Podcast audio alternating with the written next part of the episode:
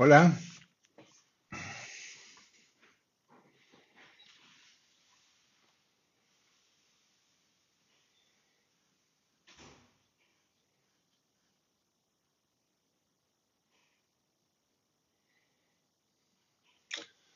Hola, disculpen que hayamos, eh, hayamos salido más tarde que lo habitual. Hubo algún percance doméstico, pero ya ha sido solucionado. Eh, estamos esperando que Daniel se nos sume. Eh, espero que Daniel venga por ahí. Mientras tanto, bueno, podemos conversar. Eh, hola, el rodo, chino, chino muerto de hambre. Eh, Luis Sepúlveda, Alejandra Araya, Jorge Tello, Mar- Marcela Cabezas, Mans A, Ignacio, F. A. Álvarez, Pablo Borges. Saludos a todos y esperamos ahora entonces a Daniel, Mistral, Felipe, R. Gandolfio, Gonza A. Mora, que supongo que Gonzalo, eh, Daniela, eh,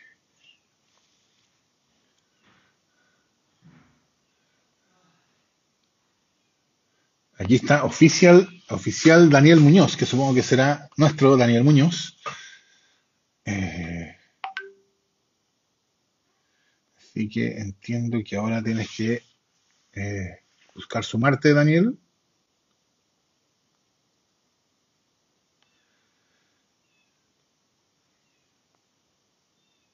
Eh, hola, hola Matías, Rifo, Nelson. Eh, preguntan opinión sobre lo de Francisco. familias en Panguipulli. Vamos a hablar de todo eso con Daniel. Aquí está.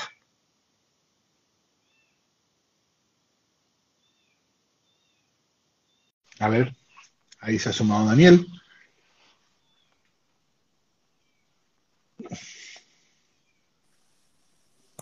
Ahí estamos. Hola Daniel. ¿Qué tal? Aquí a, a patas con la tecnología. Bueno, yo también estaba así en atletas anteriores y divulgándolo a toda la internet que mi incompetencia con el manejo del Instagram. Sí, estamos la misma. Estamos la misma. Oye, qué gusto tenerte aquí. Sí, yo creo. Encantado, pues, encantado, encantado. Costó, costó bastante coordinar, eh, pero, pero qué bueno, sí, tenía hartas ganas de.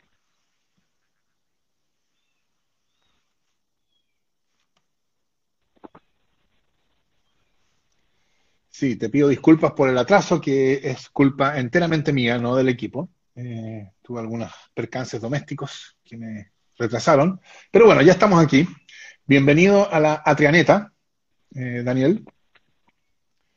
Eh, el formato inicial es que los invitados, les pedimos a los invitados que se presenten y que nos digan por qué aceptaron subirse a la Atrianeta. Eh, así a simple vista, ¿qué podría decir? Actor, bueno, Daniel Muñoz, actor, eh, amante de la cueca, de la música chilena. Eh, acepté la invitación porque la verdad que he escuchado tus intervenciones, al- al- algunas muy eh, que me han dejado muy, muy entusiasmado, ¿no? Sobre todo en esta etapa en que, en que uno está muy cauteloso. Eh, donde eh, uno piensa río revuelto, ganancia de pescadores. Y, y bueno, es un asunto que tiene que ver con la, con la sensación, una sensación, eh, algo de tincada, si se puede decir. Y tenía como ganas de, de conocerte primero en forma directa y poder conversar, conversar como para, para aclarar más mi idea sobre, sobre tu, tus decisiones, tu opción. eh, Eh, y esta es la mejor instancia, como que lo pensaba, pero de repente me llega esta, esta oferta y obviamente la acepté inmediatamente.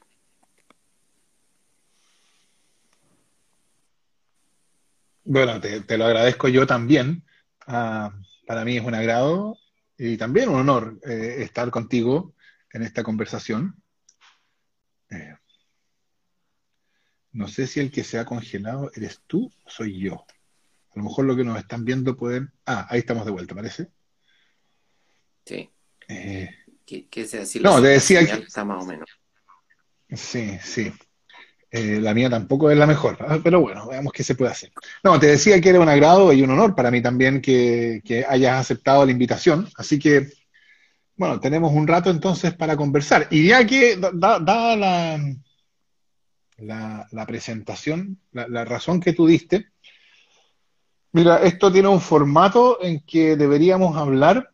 Eh, yo te debería preguntar ahora acerca de tus proyectos, tú has hecho... Uh, has tenido grandes papeles en la televisión, eh, también has estado recientemente en La Jauría y como tú mismo decías, ahora estás incursionando en la, música popular, la cueca. Eh, y entonces yo debería preguntarte si, cuáles son, qué proyectos tienes ahora. Entonces, eh, conversemos un rato sobre eso, si te parece, sobre, bueno, un poco sobre tu carrera y a donde tú llegaste y después damos vuelta a la cosa y conversamos de, del proceso constituyente, eh, de, esas otras cosas. ¿Te parece? Sí, bueno, es, es el tema que más, más, más, me interesa ¿ah? hoy día como, como actor, cómo está la situación con respecto al audiovisual, al teatro, al arte en general. Está, está muy difícil la, la cosa. El, el, gobierno obviamente no, no apoya para nada, nada, las autoridades tampoco. Y conseguir un proyecto, embarcarse en un proyecto es muy difícil hoy en día. Eh, no porque dependa de uno en el fondo, porque uno lo rechace, sino porque prácticamente no, no hay.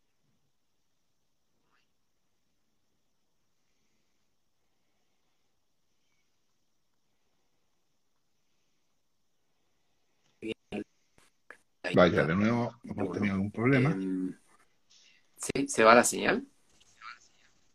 No sé, tú te quedas congelado, pero yo no sé si es que tú te congelas o que yo me congelo. Yo te veo congelado, te veo congelado. Siento que hace harto calor acá en, Santiago, pero te congelas. Yo no sé si se escucha lo que estoy diciendo.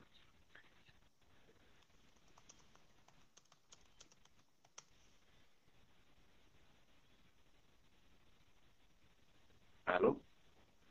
Ahora parece que estamos de nuevo de vuelta. Estamos de nuevo de vuelta. Em, yo creo que yo creo que me podría como eh, ubicar en otra posición donde sea más fácil tener una mejor señal. Quizás podría probar ahí. Estoy como un poquito quizás aislado de la fuente de, señal y eso puede ser como eh, conspirativo con, con, la buena señal. Ahí se está escuchando. A lo mejor, ahora, sí, ahora sí a lo mejor le podemos pedir a los que nos están escuchando y que comentan, que nos digan cuál es el que se queda pegado, si eres tú, si es Daniel o soy yo, para así que sepamos quién es el que...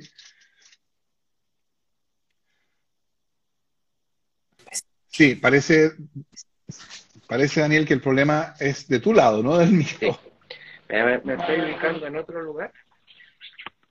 Debería haber mejor señal acá. Ahí sí. Vamos a ver. Pero parece que estamos. Este, este, es el, este el lugar con mejor señal de la, de la casa. Ahí debería escucharse mucho mejor.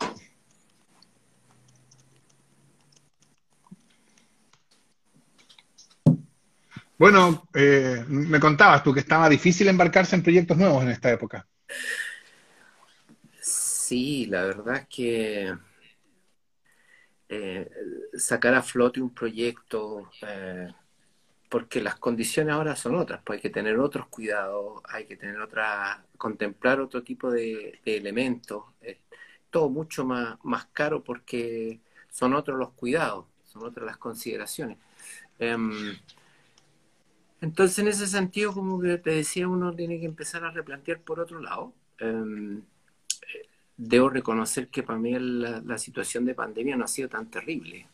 Ayuda a estar en la casa, a empezar otras cosas, a, retomar proyectos que uno los tenía como abandonados. Y, en ese sentido, a mí el año se me ha pasado un poco volando. Es un año muy concentrado en la familia, que ese yo creo que ha sido mi gran proyecto y es mi gran proyecto de, de vida en este momento. Todo lo que llega por añadidura, como como alguna presentación musical, por ejemplo, que eso, eso eh, ha mantenido una cierta constancia, porque es como un poco más fácil eh, producir un evento a través de, de las redes musical, eh, achicar el formato, pero es diferente a, no sé, pues, un trabajo teatral o un trabajo audiovisual, una película, ya son, son otra, es otra Es otro proyecto, son otras cosas. Entonces, frente a eso, yo me he resignado un poco a, a, no, no, tenerlo presente, no, no, pensar que esto, eso es lo que, lo que vaya a llegar a, corto plazo. Em, eh, me interesó ocupar el tiempo principalmente en proyectos sociales, aprovechar eh, con con mi señora empezamos un proyecto eh, para ir en apoyo a las ollas comunes y eso fue evolucionando y después ese proyecto creció y bueno, tuvimos la suerte de, conocer la realidad de, las tomas, de los campamentos y ahí se nos fue bastante, bastante tiempo eh, y dedicación. Y eh, es algo que uno no pensaba, lo empezamos como por un poco por ocupar el tiempo, por darle un sentido a todo este, a todo esta, este espacio que teníamos eh, sin trabajar. Y nos encontramos con un nuevo trabajo, pues, que, nos tiene bien entusiasmados, la verdad. Eh, ahora, no, no, no quita que cuando esto se, vuelva a la normalidad, eh, aparezca la pega y todo eso, pero en, en mi caso personal, la verdad que después de tanto tiempo trabajando, lo mismo darse tiempo para uno. Eh, obviamente que hay una preparación y organización detrás de todo eso, pero a, mí me da mucha tranquilidad. Eso es lo que me tiene en este momento concentrado. Eh, eh, la actividad social y, y, la actividad familiar, dedicarle tiempo mm. a la familia. Bueno, es que la, tú tienes razón, ¿no? La, la, pandemia interfiere tanto con tantas cosas que uno, que uno estaba haciendo y por supuesto crea espacios y, necesidades nuevas, ¿no? Eh, y, mm. supongo yo que para los trabajadores de la cultura en particular, especialmente probablemente, ha significado una disrupción especialmente intensa, ¿no? Sí. Sí, uno... Um, claro, si bien el, arte, lo, artístico, eh, ha servido mucho, ha sido como, por decirlo así, un protagonista en esta situación de encierro, donde la gente se ha, visto enfrentada a, realidades que no, que no conocía. El, arte, la música sobre todo, bueno, lo audiovisual, la gente está muy acompañada de eso. Eh, y curiosamente, eh, por otro lado, los que hacemos eso hemos estado muy golpeados, muy golpeados eh, por, por, toda la, por toda la pandemia, lo difícil que es. Eh, bueno, yo veía la entrega de, de los premios Caleuche, que lo hace la, el Chile Actores, eh, en el mm. cual se reconoce el trabajo audiovisual de los, de los colegas. Y gran parte del, del, del, evento se ocupó un poco para, para denunciar eh, directamente el abandono mm, al pues. cual está enfrentado el gremio por, de parte de las autoridades, de los responsables justamente de proteger al gremio, proteger el arte, pero principalmente proteger la cultura de, del país. O sea, absolutamente abandonados, abandonados a su suerte con, un, con una ministra que, que es de cartón, que no tiene ni un... pesa menos que un paquete cabrita, no, no, no influye en nada, ni aporta en nada, ni ni, ni hace ningún esfuerzo por, por apoyar. Entonces, frente a eso, ocupar esa instancia, de las pocas instancias que hay para poder denunciar todo el gremio reunido en un, en un evento importante como es el reconocer el, trabajo de los colegas. Encuentro que, bueno, son, son eh, situaciones desesperadas, legítimas, pero que hablan un poco en la que, en la que estamos. Todo, toda la gente reconoce el valor del, del, audiovisual, lo importante que ha sido para, para la gente, la compañía que ha tenido con respecto a eso. Pero ahí estamos, o sea, la situación es, muy difícil. Los que están preparados logran, logran salir a flote, pero los que no están preparados, que son muchísimos, o están cerrando sus teatros, los, los cines, em, las galerías, los, las salas de evento, todo se está cerrando porque no hay, no hay ninguna disposición a, permitir que se pueda organizar algo que haga salir a flote, que salga a flote todo eso. Mm. Sí, bueno, yo creo que una. Bueno, hay, hay, algo bien importante, no, no sé, algo importante que ha pasado con la pandemia, que sea muchas de las eh, de las características de, nuestra forma de vida, de lo que yo llamaría el modelo, se han hecho, eh, se han hecho, están visibles en cuanto a sus consecuencias, ¿no? Una es esa, o sea, mire, la, la, el arte y la cultura funcionan en la medida en que haya demanda y oferta y que, bueno, se compra y venda. Y si no se puede comprar y vender, bueno, mala, qué, lástima, ¿no? Lo, cual, en el fondo, significa eh, esa actividad, como tantas otras, pero esa especialmente notoria y ahora importante, eh, bueno, va a tener la relevancia que se le atribuya privadamente, ¿no? A través de, bueno, de, de lo que se pueda vender o no en el mercado. Y claro, eso, eso lo que refleja es una despreocupación completa por algo, por, por eso que constituye una dimensión que uno esperaría que fuera una dimensión pública común, ¿no? O sea, que fuera nuestro, nuestro lenguaje, en algún sentido, nuestro lenguaje común. Y ese lenguaje común se, se configura en términos de lo que funciona en el mercado. Y la verdad es que eso no es solo la cultura, eso funciona para la educación, funciona, en fin, ¿no?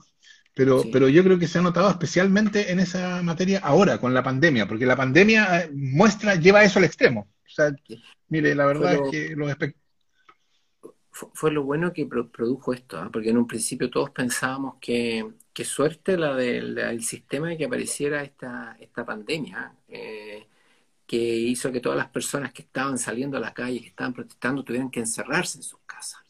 ¿ah? justo en ese momento tiene este, este, veranito de San Juan y, al borde de la crisis que iba a producir el gran cambio, viene esto que les, uno pensaba que les venía de perilla.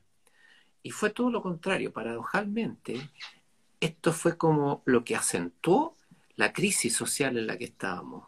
Este pequeño virus, esta pequeña partícula, eh, fue la que, como un átomo, desencadenó una explosión nuclear que, desnudó toda la crisis que está. Yo creo que si, si no hubiese existido esta crisis del, del, coronavirus, quizás no hubiese existido, por ejemplo, lo que fue la aprobación, la aprobación del 10%, la, la, la gran debacle de las AFP, por ejemplo, que, que no se hubiese puesto, digamos, entera de juicio ese, ese proyecto, digamos, eh, sacrosanto, que era intocable.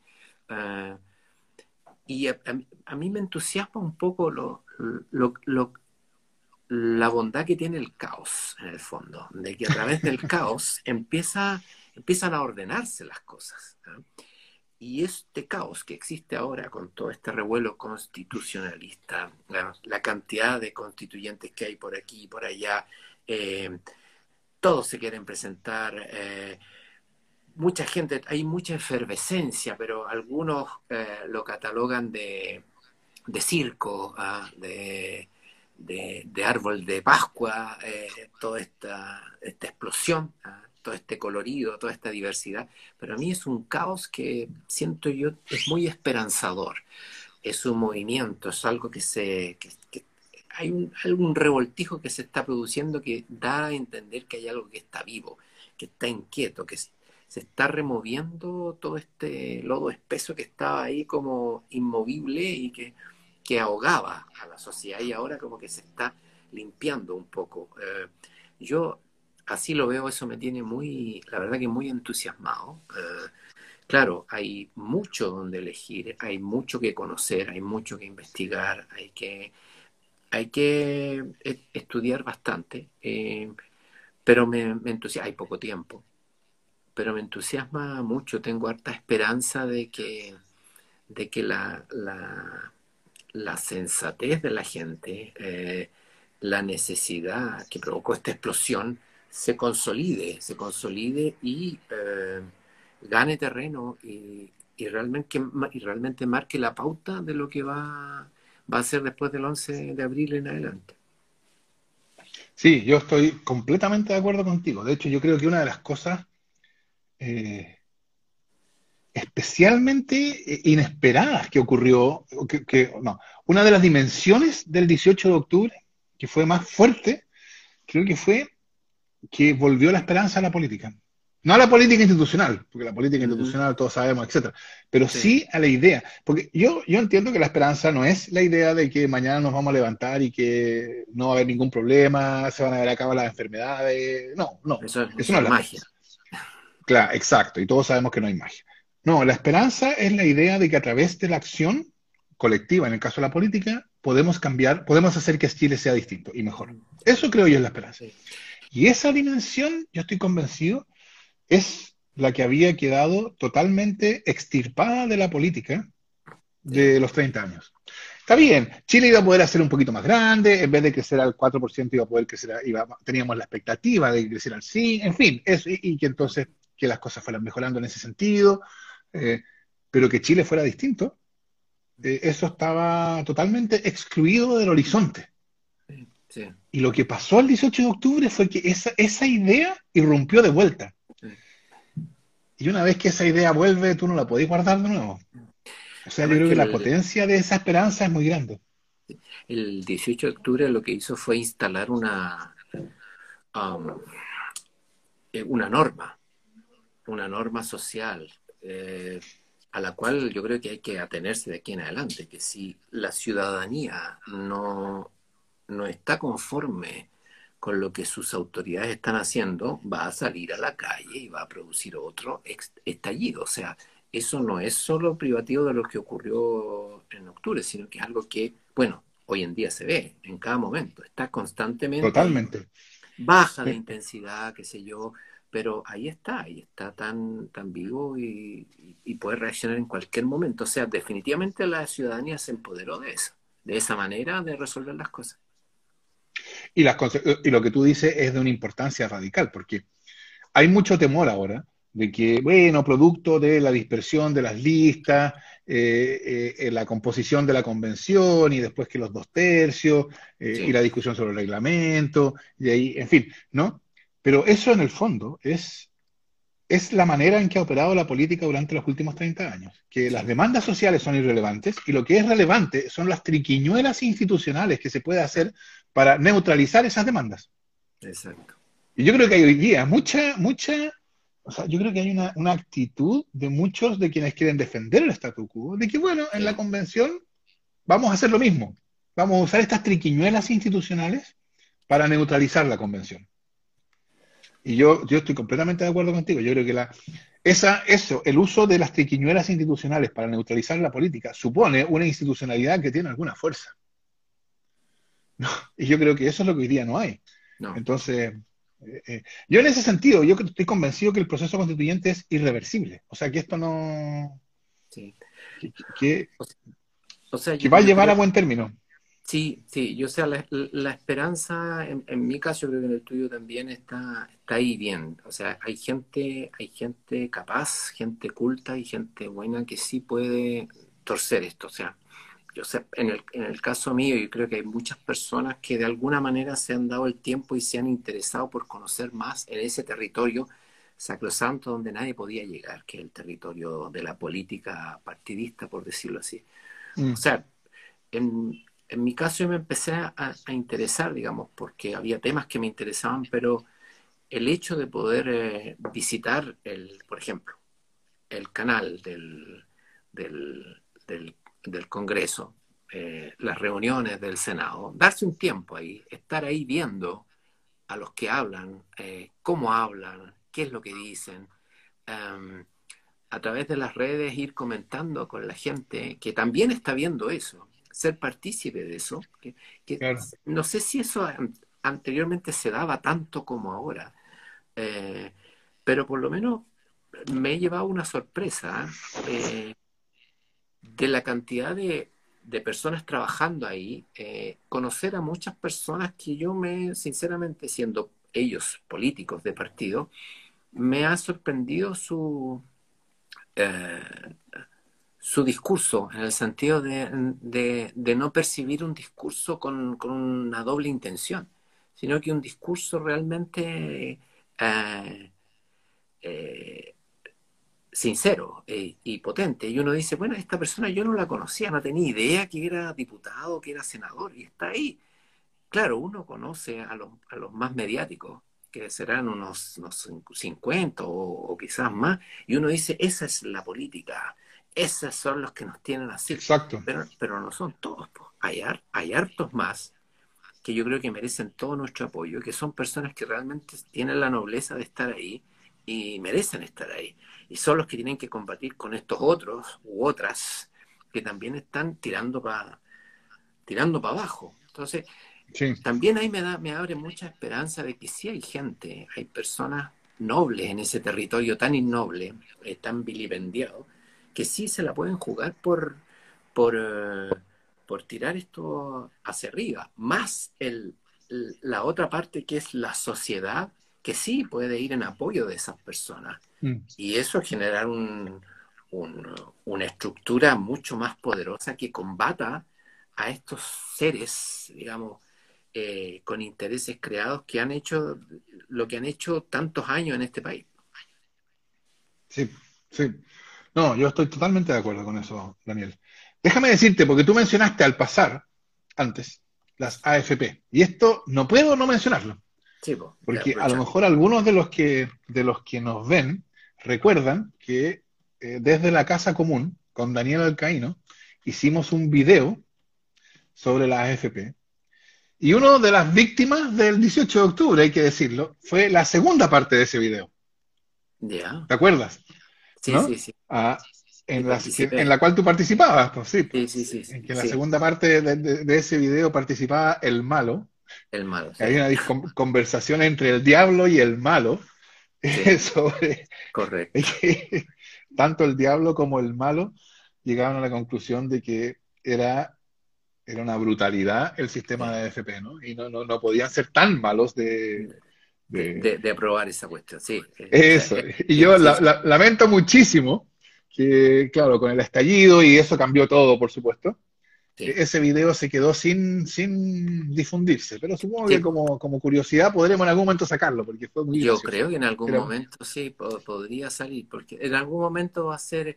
Bueno, ¿viene bien? ¿Tú qué crees? ¿Viene el tercer retiro o no viene el tercer retiro? Eh, yo creo que es perfectamente posible. Ahora se ve difícil y, ahora, bueno, y después estuvo eso de la inconstitucionalidad de la, de, la iniciativa parlamentaria, que eh, fue una brutalidad, pero que se logró. Entonces, todo eso va a dificultarlo, pero, pero yo, como, como tú decías antes, yo creo que todas esas, esas triquiñuelas institucionales cada vez son menos eficaces. Entonces, mm. yo creo que si, si hay una, si, surge una, una demanda fuerte, yo creo que también va, va, va a pasar, perfectamente podría pasar. O sea, y, a mí me causa cierta gracia que las AFP tratan como de, como de decir que al final los retiros fueran, fueran buenos para las AFP, ¿no? Porque la, gente ahora sabe que su plata estaba ahí y todo eso.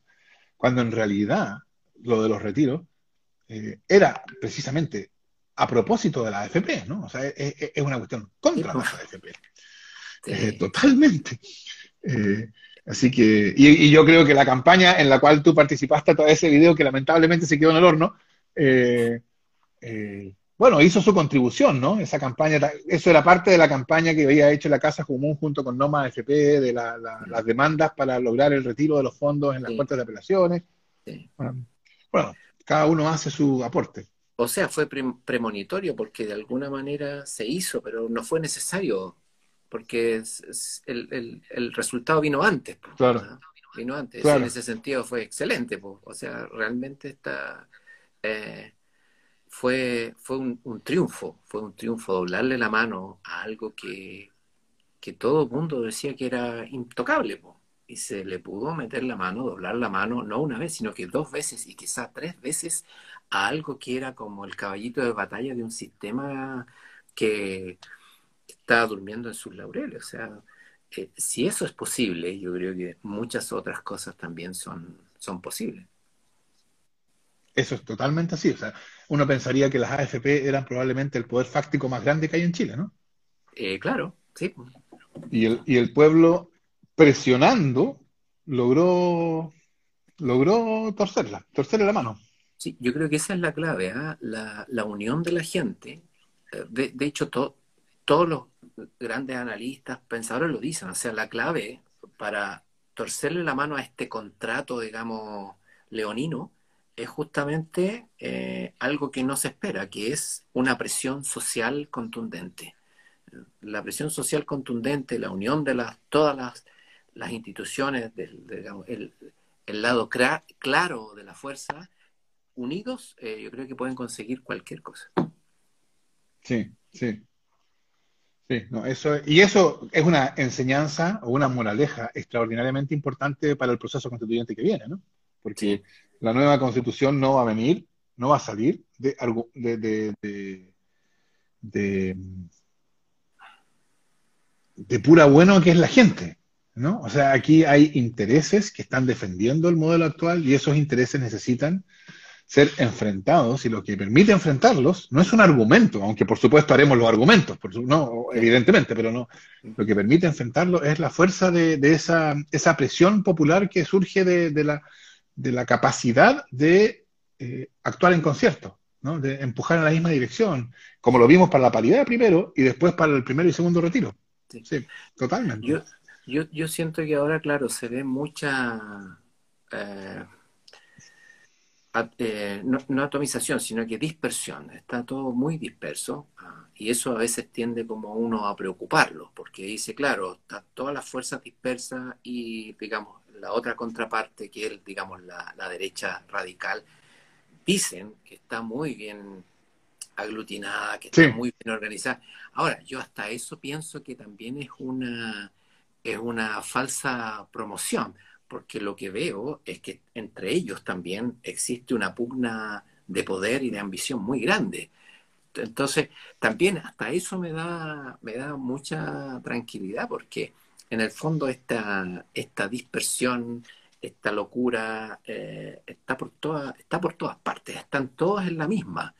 Eh, y en la medida que las fuerzas se empiezan a, a consolidar, yo creo que ahí, una vez que los nombres, eh, cuando uno vaya conociendo las personas, se van a ir, se, se debería ir decantando.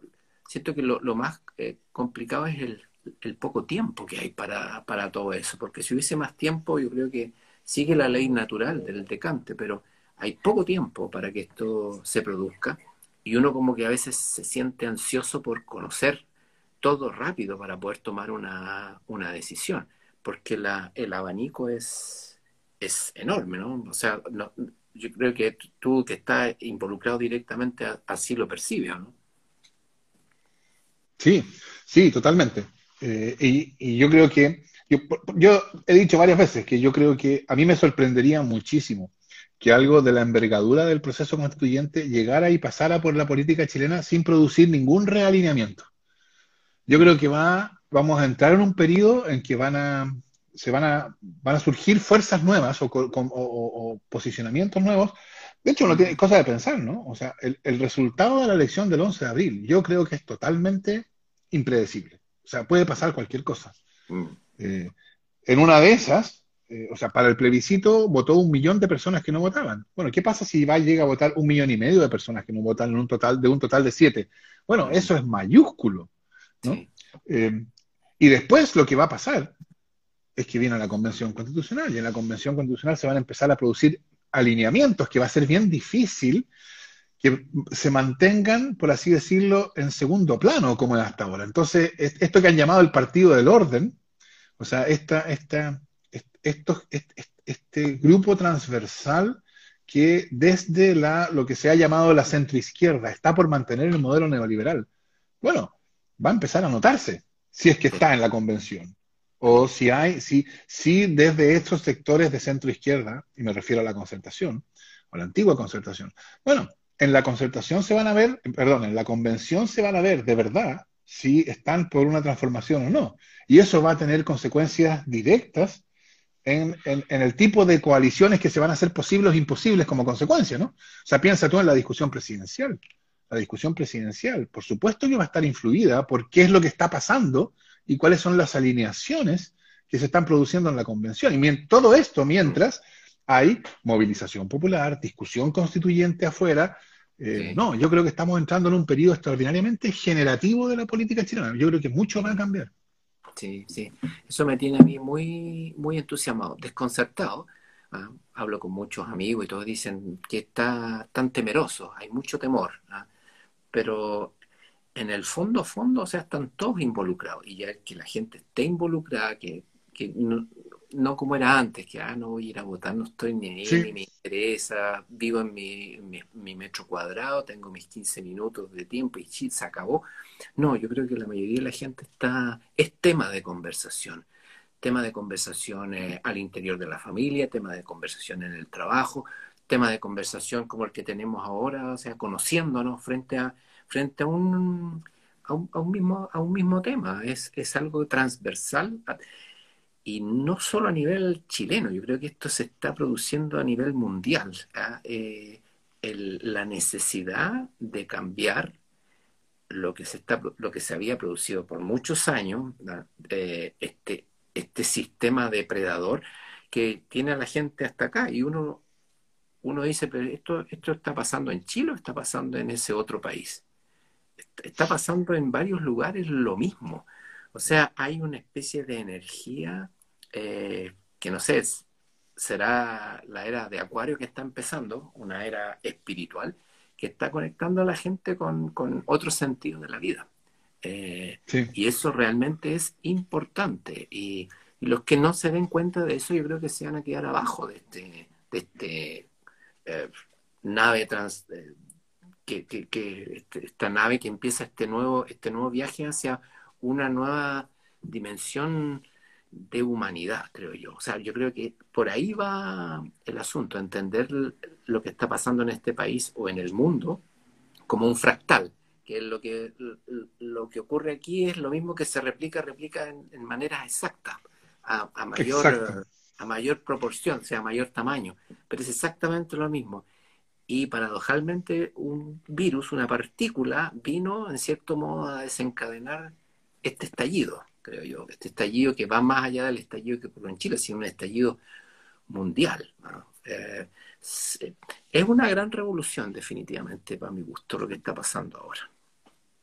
Sí, totalmente, totalmente. Yo creo que, claro, y, eso se nota sobre todo en el, los descolocados que quedan, quienes no, no, no, no, no, no, no, no logran conectar con eso. Y que entonces interpretan las cosas que están pasando como si fueran las mismas de siempre o en la misma línea. ¿no? Y hacen, de hecho, el ridículo. ¿no? O sea, estoy pensando en algunas frases famosas como cabros, esto no aprendió o hay que reprimir con energía. ¿no? Son todas cosas que, claro, en, en, en, como eran las cosas antes, eran cuestiones hasta, hasta, entre comillas, sensatas o razonables que decir. ¿no? En el contexto actual son como íconos ¿no? de, de, la falta de capacidad de entender lo que está pasando. Sí, de hecho, el, término, el término primera línea ya lo está, lo está utilizando el, el gobierno, lo está haciendo suyo. primera línea, y, es un término que justamente es, un, es una es una, un, un, escudo de batalla, es un estandarte justamente en contra del sistema que paradojalmente lo está usando ahora como un término de ellos. Ahora encuentro ya la desesperación al máximo. Sí, sí, es como dar palos de ciego. Sí, pues, ah, tratar de, de, de, salir jugando de cualquier manera, pero no les resulta. Y hacen el ridículo. Oye, eh, pasemos al segundo bloque. Y en el segundo bloque, la verdad es que eh, también el segundo bloque es de contingencia nacional, pero ya hemos estado hablando de contingencia nacional. Pero, harto. pero me gustaría hablar de, que, preguntarte tu opinión de un punto en particular, que ha dado harto que hablar en los últimos días por las cosas que han pasado, que es carabineros. Sí, claro. ha habido, bueno, lo que vimos en Panguipulli, por supuesto, o sea, las últimas, porque ha habido muchas otras, ¿no? Ah, o sea, ¿para qué vamos a hablar del montaje en el caso Huracán, de Catrillanca, de la corrupción? O sea, todo eso es parte del trasfondo. Pero últimamente, eh, lo de Francisco Ramírez en Panguipulli, eh, y ahora este, esta noticia del, de, este joven que se habría suicidado en una comisaría en Pedro Aguirre Cerda. cuál sería tu reacción ante ese tipo de cosas? O sea, mi primera reacción es que es una institución eh, de las que alguien decía que deberían funcionar. Ah, no me acuerdo qué personero instaló esa frase, que las instituciones funcionen. No, yo sé perfectamente quién es, pero irónicamente... De hecho, el mismo que dijo que había que concesionar todo lo concesionable. Claro, bueno, un, eh, alguien que con el dedo quiso quiso eh, generar una imagen que al final ese dedo no sé dónde estuvo metido, porque lo que provocó fue todo lo, contrario. Fue, mm. Pero bueno, eh, es una institución, eh, para mi gusto, que, que no es respetada. Y cuando una institución no es respetada es uno más uno, dos. O sea, está claro que, que la única manera de que vuelva a generar respeto es o ser cambiada totalmente o ser revisada, pero no puede mantenerse como está. Y mientras más se defienda lo indefendible, yo siento que más desconfianza genera en la opinión de la ciudadanía. Em, pucha, yo criándome con, con las tradiciones, con, el mundo de la cueca, con, la cultura popular, el Paco de, Pueblo siempre es un personaje importante, es un personaje en muchas obras de teatro se utiliza, un gran dramaturgo era el Paco Ribano, que, escribía obras de teatro. Es, eh, hay, cierta nobleza en, esa pega, mm. pero, pero ahora la institución donde se supone que se acogen, se acoge toda esa nobleza está, está viciada. Eh, ¿Producto de qué? No lo sé. Yo siempre he tenido la, curiosidad por saber no solo carabineros, sino que todas las instituciones, ejércitos, armas, cómo se educan a todos estos muchachos o muchachas que entran a esa institución. Y me enteré por ahí que es un secreto, o sea, no se puede, o sea, nadie sabe, creo yo, cómo se educan a esas personas.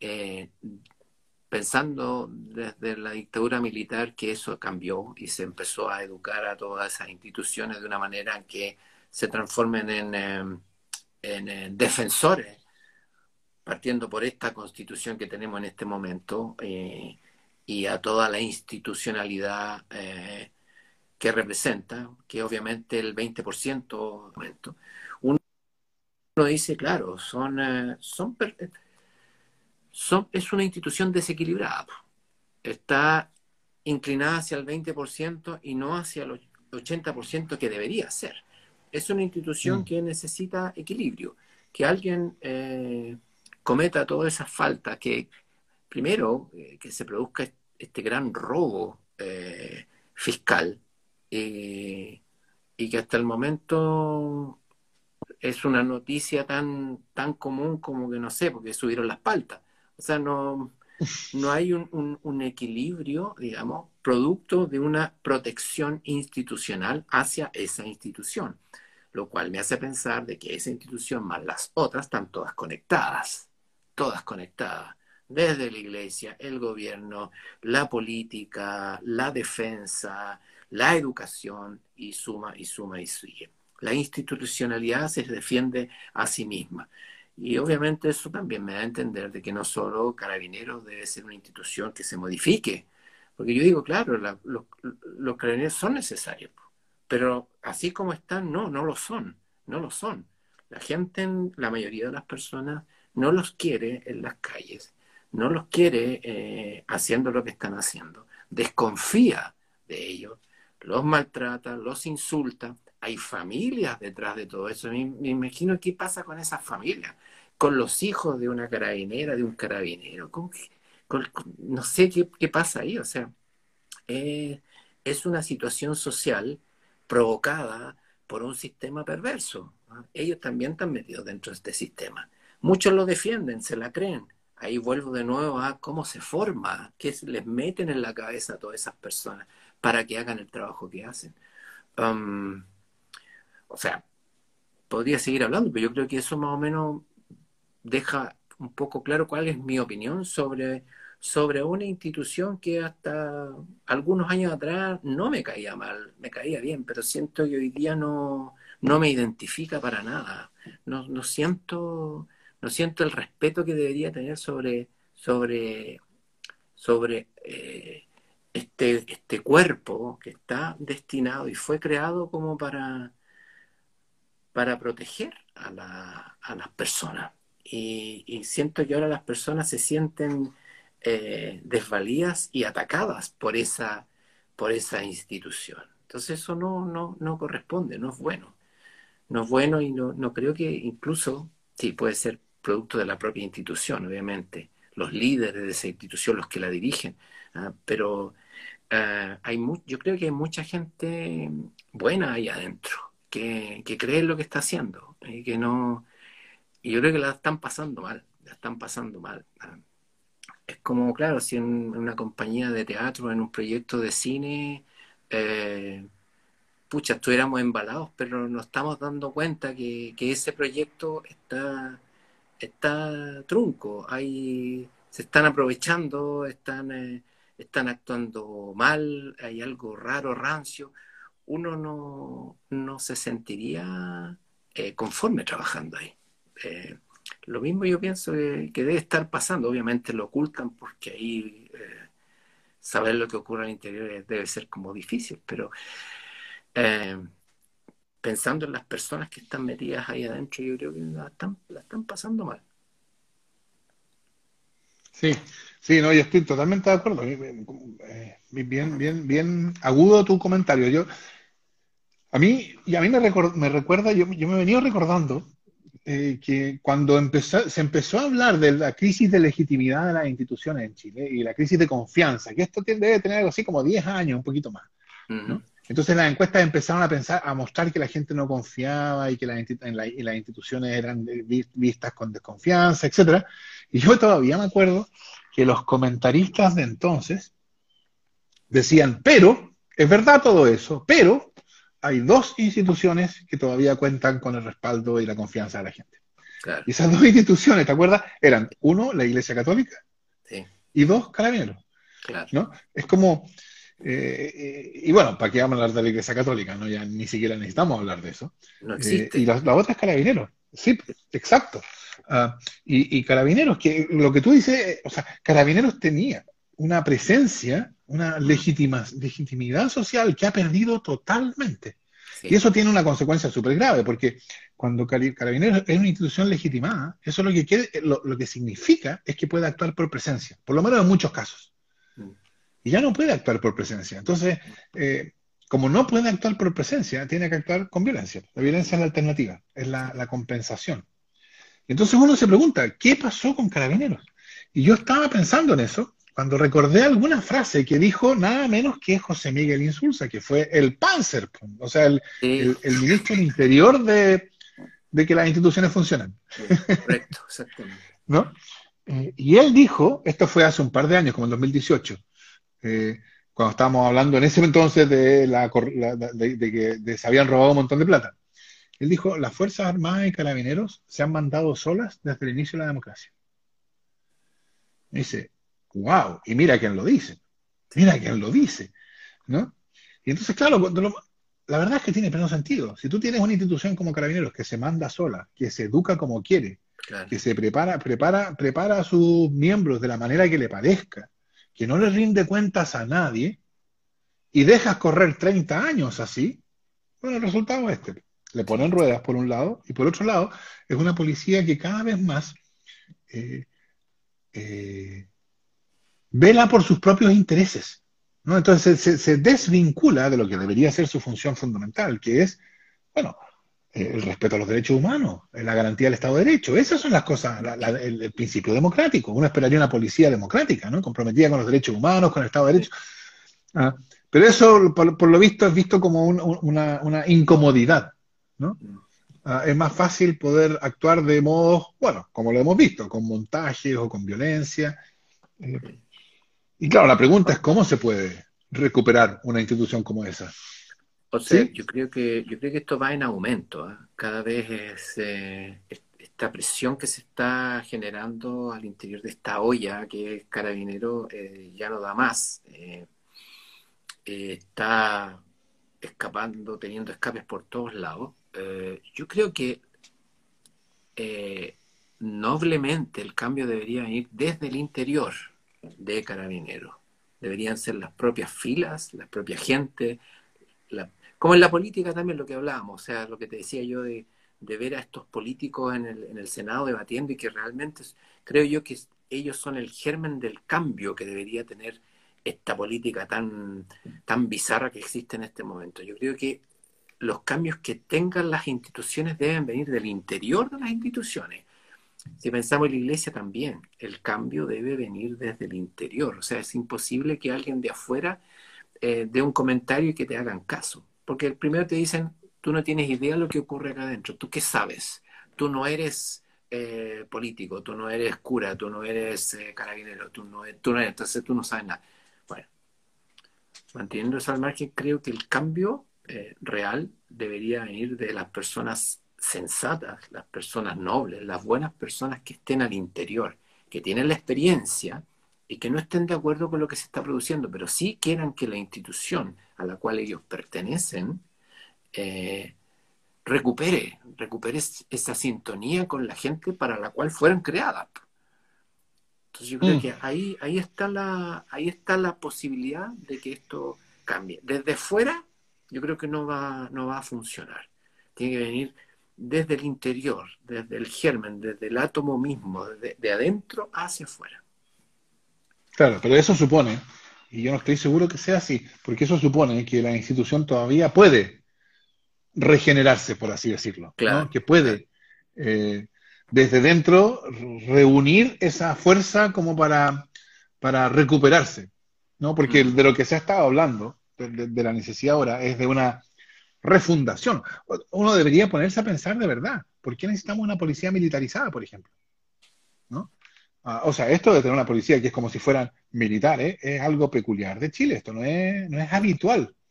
Eh, entonces también yo creo que hay espacio para preguntarse si la verdad es que es lo que se necesita, es simplemente crear una nueva policía cuyo compromiso inicial se defina como democrático, porque el estado en que quedó Carabineros después de, los 30 años de mandarse sola, eh, que hagamos un, repaso rápido, ¿ah? porque es bien importante de bueno, de, asesinatos como Catrileo, Catrillanca, eh, que no son, no, es un caso nomás, ¿no? O sea, muchos. Eh, montajes, robos. Y ahora lo que, lo que ha pasado este fin de semana. quizá es demasiado crítico, quizá es irrecuperable. Claro, también puede ser que sea algo irrecuperable y obviamente este gobierno no lo va a recuperar, está claro que, no va a pasar este gobierno, tiene que venir a, futuro. Um, claro, este, esta institución puntualmente yo creo que se ha ido moldeando para proteger la institucionalidad global, digamos, principalmente a, esta gran eh, eh, minoría privilegiada que es la que se defiende este sistema, por decirlo neoliberal o como se llame, ah, está, eh, fue, ha sido adiestrada para protegerlo ciegamente. Em, y claro, yo, yo, ahí entiendo, digamos, la, la, justificación de tener algo tan protegido, a lo cual se le, se le inyecta tanto recurso, a la cual se le entregan todas las facilidades, porque sin esa institución, si no existiera esa institución, eh, el sistema como lo conocemos tampoco existiría, creo yo. Son los que dan la pelea y lo mantienen ahí a punta de, palo, de balazo, de bomba, lo mantienen ahí eh, todavía. Um, claro, en la medida que ese, esa institución se quiebre, se disuelva, eh, corre peligro el, sistema. Y, claro, en ese sentido es bien difícil que el sistema conciba que la institución desaparezca. La van a cuidar hasta las últimas consecuencias, porque lo que se pierde es bastante. Sí, pero por otro lado, lo que estamos en el proceso constituyente, estamos, vamos a impugnar cuestiones que definen también al sistema en el sentido del modelo, ¿no? Así que alguien pregunta por ahí, sí, entre las preguntas del público, que no vamos a poder hacernos cargo de ellas, pero alguien pregunta eh, si la institución de carabineros podría ser reformada a una nueva constitución, ¿no? Y, y, lo que yo diría ahí, más o menos lo que yo diría en otras materias, es, sabemos que la política que tenemos no puede hacerse cargo de este problema. Y lo sabemos no por razones ideológicas o de dónde uno está, lo sabemos porque es cosa de mirar para atrás y ver, no han sido capaces. Y han dejado que la policía y las Fuerzas Armadas se manden solas por 30 años. Entonces sabemos dónde, cómo sigue la cuestión, cómo va. Ah, y por eso yo, yo, yo creo que no hay ninguna expectativa de que este y otros problemas se solucionen si no se cambia esa política. Y para cambiar esa política se necesita algo de la envergadura de una nueva constitución. Sí, ¿no es cierto? Yo creo que esa, eh, creo que esa es la, clave. Eh, claro, queda mucho tiempo todavía. Eh, para que esto esté listo, ¿cuánto tiempo? ¿Un par de años o algo así? Sí, así es. ¿Qué puede pasar?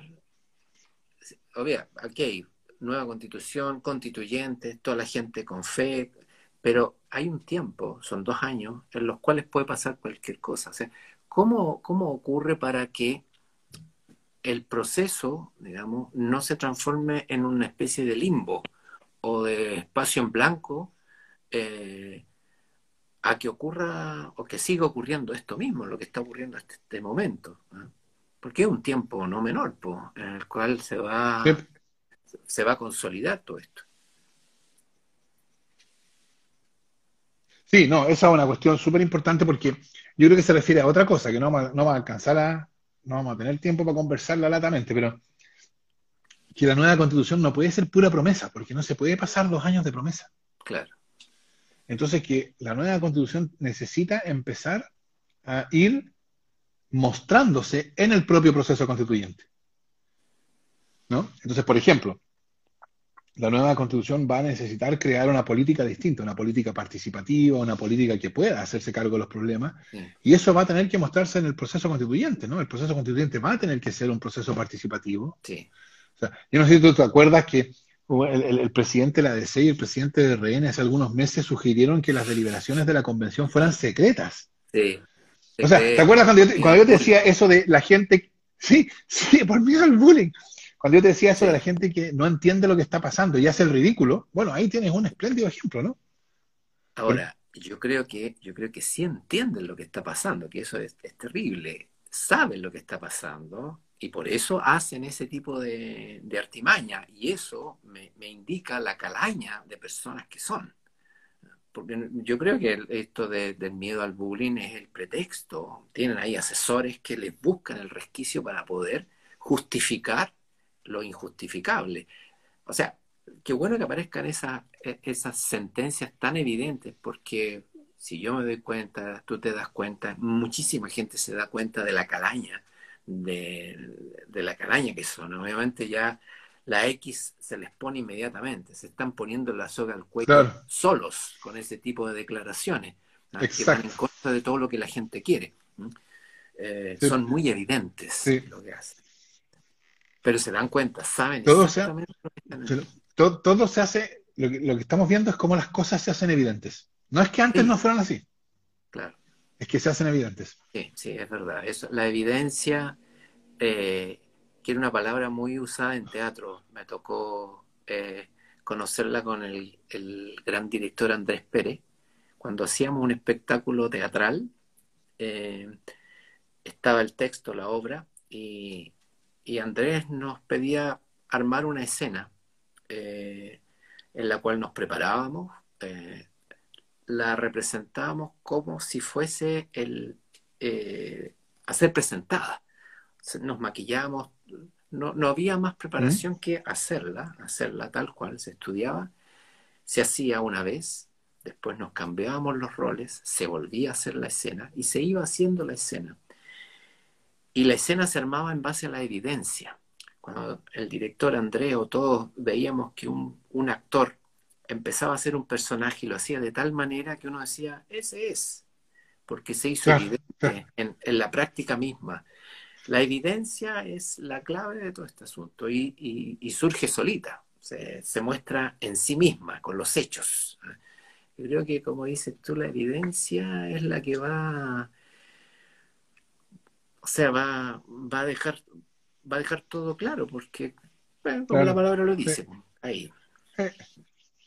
Los abogados usan, dicen res ipsa loquitur, porque les gusta hablar en latín, que quiere decir las cosas hablan por sí mismas. Por sí mismas, sí. es una bonita idea.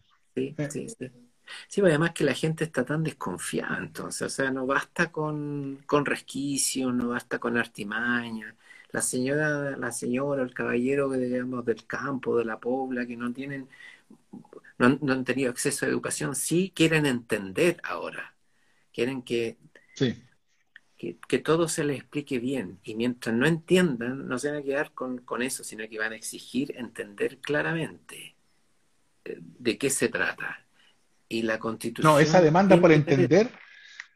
Sí. sí. esa demanda por entender se nota, está en todas partes. Yo, estamos como parte de, la campaña, estamos organizando estas cosas que le llamamos Atria en tu plaza, ¿no? Que es que nos ponemos en contacto con alguna asamblea o algún grupo vecino y, y, nos quedamos de juntarnos en la plaza a conversar sobre el proceso constituyente. Sí. Y lo que uno puede ver en esas conversaciones, eh, que son bien notables, es, por una parte, eh, ganas de hablar, ¿no? De, asumir una posición, pero por otro lado también ganas de entender y un agradecimiento cuando uno logra contribuir a que entienda, que, muestra eso, lo que tú dices, hay, hay una demanda por entender muy grande, porque yo creo que hay, ganas de tener una opinión y una opinión que no sea simplemente una cosa que sale de la cabeza porque sí nomás, una opinión que sea lo más fundada posible. Las dos cosas van juntas, ¿no? Ah, pero yo creo que esa es una cuestión, es, eh, a mí me llama la atención lo claro que está eso, lo, en la superficie que está, está, inmediatamente sale, ¿no? Gracias por esta oportunidad, porque esta oportunidad nos permite discutir y nos permite eh, entender, todo el tiempo eso, constantemente, porque yo creo que hay una demanda por entender eh, como yo no la había visto nunca. Sí, y, eso yo me, he dado cuenta un poco siguiendo tu, tu trayectoria, tu manera de, hablar con la gente, eh, tu objetivo de aclarar las cosas, porque eso se suma. Alguien que entiende muy bien algo lo puede explicar a otro también de la misma manera, y así se va generando una, como se dice, una carambola y... Exacto. y, y se aumenta el espectro. La gente, claro, este sistema perverso justamente busca todo lo contrario, confundir, eh, transformar a la gente en, ignorante frente a, los acontecimientos, porque alguien ignorante es alguien que no, tiene opinión, no tiene opinión, eh, se va a conformar con lo, con lo, poco que tiene, porque eso es lo que entiende. Eh, y, lo que se está produciendo ahora es todo lo contrario. O sea, la gente quiere entender, porque al, entender eh, se va a producir el, cambio, el cambio que, todo, que todos queremos definitivamente. Y bueno, tu trabajo eh, como comunicador, como, por decirlo, aclarador de, de sucesos, de acontecimientos, eh, iluminador, por decirlo así, es muy, muy valioso. O sea, y hay varias personas que están en esa misma, en esa misma tarea. Y yo personalmente valoro eso, valoro muchísimo eso. Me, esa, da confianza, esa, esa transparencia. Al explicar algo, en el fondo estás hablando de verdad, estás hablando con la verdad, no, no estás metiéndole resquicios, confusiones, como, como un contrato de empresa, así que va con miles de letras chicas y qué sé yo, y, uno al final, no, como no entiende en el fondo, al final firmáis por cansancio. Cuando uno nota que, la explicación te cansa, te dice, no, esto no está bien, no está bien, no está bien. Sí, sí, bueno, muchas gracias Daniel por eso, pero Eh, y por esta conversación, que ya llevamos más de una hora, así que ya vamos a tener que ir cerrándola, pero ha sido, sí, ha sido súper interesante, ah, súper entretenida para mí. los comentarios también la están celebrando, así que muchas gracias. Qué bueno. Pero tenemos que tener una salida un poquito más liviana, dice, me, dicen. Y entonces hay que, tengo que hacerte un par de preguntas así, más, más, más de eh, menos, menos ya, vamos a tirar la chaya. claro. ¿Cuál crees tú, cuál, cuál, es a tu juicio el villano o villana de la política chilena? El presidente de la Así como el Darth Vader. El presidente de la República, el presidente de la República, eh, eh, su hermano, no el negro, el otro, el creador de la FP, es el más siniestro de todos, definitivamente. Es como la cara oculta del sistema perverso. Sí, sí. Eh, pero... Que además vino a dar una entrevista, vino de, Estados Unidos a dar una entrevista para reírse de nosotros y volverse. Sí, sí, sí, sí, sí, me acuerdo perfectamente. Ahora, eh, hay una persona que bueno, son los que no dan las caras los más siniestros todavía, pero hay alguien que, está encargado de asesorar al, presidente. Eh, eh, ¿Cómo se llama? Es como su asesor, su brazo derecho. Eh, ¿La roulette? ¿La roulette? ¿Es así o no? ¿Sí? Sí, la roulette. La roulette, la la roulette rusa que tiene que tiene Piñera. ¿ah? así, así, lo tiene jugando la roulette rusa este individuo. Bueno, esos personajes son los más siniestros, ¿ah? los que no dan la cara y, como que mueven los hilos. ¿ah? Pero definitivamente con la gran responsabilidad que tiene, yo creo que Piñera es el, ser más, más siniestro en este momento. Sí, sí, es verdad. Oye, si tuvieras el suelo de la verdad, pero subieras solo un shot, ¿A quién se lo darías y qué le preguntarías? Ajá, el suelo de la verdad. ¿A quién? Eh, a Desbordes. ¿Ya? ¿Cuál es la parada que tiene realmente? Porque está buena esa, está buena. ¿Eh? En un momento me cayó, me cayó muy bien Desbordes. Dije, chuta, hay una posibilidad. Pero de repente, cuando pasó a ser ministro, se destapó mostró su verdadera cara eh, y, ahí se me cayó, pero totalmente. Entonces yo digo, cuídate de las aguas mansas, como decía mi, abuelita. Eh, de, no. Está bueno. Yo ahí, yo ahí necesito, ahí me gustaría saber qué, qué se trae entre manos este señor. Sí, está bien, está bien. Eh, voy, a, voy a tomar esa respuesta cuando la pregunta me la hagan a mí. Está buena. No, súper, súper aguda. Oye, Daniel, ha sido una conversación eh, extraordinaria, eh, por lo menos para mí. Yo lo he pasado súper bien. Los, Igualmente. Hemos tenido cerca de 200 personas todo el, todo el rato, eh, un poco menos.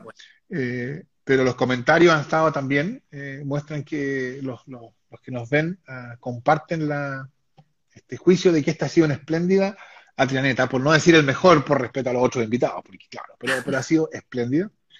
Así que muchísimas gracias por la disposición a venir y por la, por la conversación tan interesante. Gracias, gracias a ti. Y supongo que nos podremos, nos podremos seguir viendo. Alguien me mencionaba que te esperamos en Fuerza Común. Dile a Daniel que lo esperamos en Fuerza Común. Tengo que estudiar más que es Fuerza Común. Pues, a ti te conozco, bueno. no, conozco Fuerza Común, sí. Eh, eh, conversemos voy por las personas en todo caso, voy por las personas. Por eso estamos, estamos conversando en este momento. Me gustaría volver a conversar, obviamente, que nos siguiéramos viendo. Pues yo tengo sí, pues a ver si, de hecho, a ver si, si con las vacunas logramos poder juntarnos en persona a conversar, a tomarse un café. Eso es más civilizado que por digital. Perfecto, perfecto. Ya, pues. Un gusto, Daniel. Igualmente. ¿eh? Chao. Chao, gracias. Chao.